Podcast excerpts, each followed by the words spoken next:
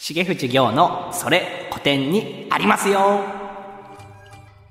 よありがとうございます。ここからは金曜日のスタジオ部員重藤さんによるコラムのお時間です。はい。今日はね重藤が推しますということで、ん。リスナーの方に絶対に注目してもらいたいうん。2月12日来週の月曜日祝日の日に四谷の清井ホールで行われる三味線音楽の演奏会についてお話しさせていただきたいんです。ぎょうちゃんが出演されるの？僕も出演するんですけど。宣伝ですえね。これはまあ宣伝ですね。ですね。これあのこの三味線のねこの三味線の演奏会はタイトルは「方角明日への扉時わず地図太夫の会」というんでうん。えっと、三味線音楽の時わずというジャンルがあるんですけれども、それの演奏会をやるんですね。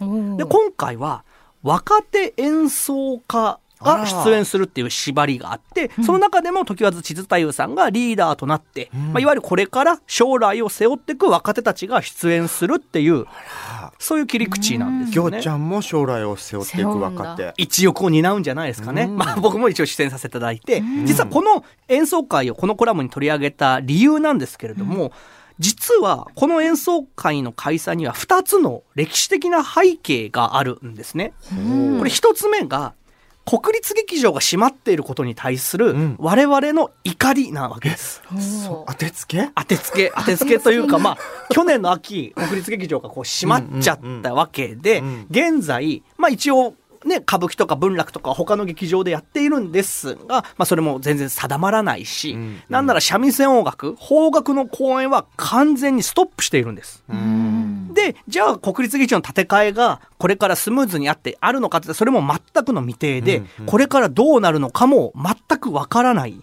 例えるとするならばオリンピック選手が決まってやったオリンピック出られると思ったらそのオリンピック自体がなくなっちゃうみたいな感じで、うん。結構僕たちにとってはやばいことなんですよね。でそんな中でも僕たちが自分たちが国立劇場にはまあ依存しないような形でも三味線音楽の魅力を伝える機会を作っていくんだという決意のもとで僕たちはこの会に臨んでいるんですね。自分たちで場を作り作っていかなきゃいけないっていう、まあ要するに三味線音楽って面白いってことを、まあ、新しい場所で伝えたいっていうこと、でもう一つの歴史的な背景は業界全体の若手の演奏家が減っちゃっているっていうことなんですよね、うん。落語家さんは今どんどん入門者が増えていったりとかあ増えてる。増えてるんです、でもそれに一方やっぱ三味線音楽の邦楽は若手演奏家入門者っていうのが全体的に減ってきそて。なんなら落語とかは教科書に載ってるんだけれども、うん。三味線音楽っていうのはなかなか教科書にあってもそれが授業で触れづらいから、その三味線音楽を知っている人っていうのもだんだん減ってきている。うんそんなとこに私たち若手が元気なんだよやる気があるんだよっていうことをアピールをしたい。でもって未来の三味線音楽は盤石なんだということを、まあ、皆さんに伝えたいなと思いまして、うんこのコラムで取り上げました。こう伝統芸能を趣味にする最大のメリットとか最大のいいところって何だと思います？高齢の方とお話が弾む。ああそれもいいですね。えー確かに寄せとか行くとおまんじゅうとかあ 若いから綾乃ちゃん食べなさいみたいなのもあるかもしれない。あるある僕が考える最大の魅力は、ちょっとやそっとじゃあ演者が辞めないこと引退しないことなんですね。うんつまり演者を一生追い続けることができるんですよ。死ぬまでね死ぬまで。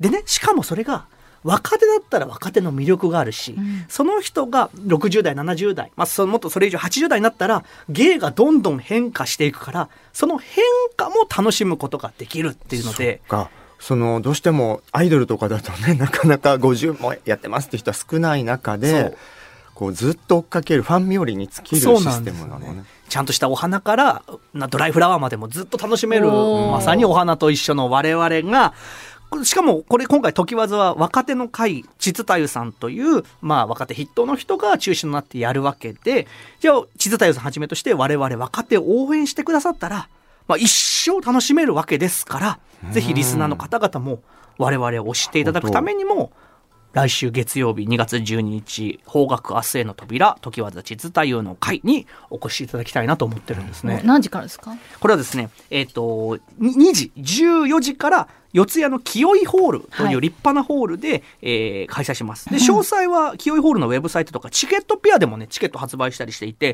だいたいキャパは300近いんですけど、あと残り20席ぐらいで完売になるんあで、急がないと。急いでくださいということで、ぎょうちゃん何太夫だっけ？僕、幸太夫っていう。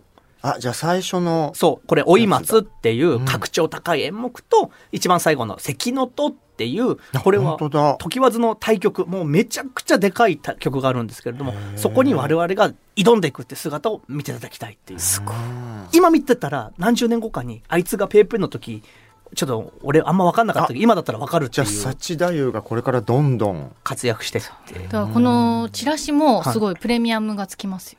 プレミアがつきま当すよ。時幸太夫が出てたやつだってそう。じゃあきょうちゃんが大して大物にならなかった時はもう、あの、花紙にしてください。これ鼻の穴切れそうな立派な髪やんね。でチケットピアとかサイトの方を見ればいいですね。はいぜひご覧ください。来週の月曜日2月12日月曜日四谷の清井ホールにて、はい。今日は方角明日への扉。ごめんなさい。大注目、はい。方角そう。明日への扉。そう。時わず地図太夫の会で2した。回、二回言ってもいいですよ。もう一回言い直してもいいですよ。大注目。はい、ありがとうございます。重藤業のそれ古典にありますよ。でした。お知らせの後は桂宮治の座布団5です。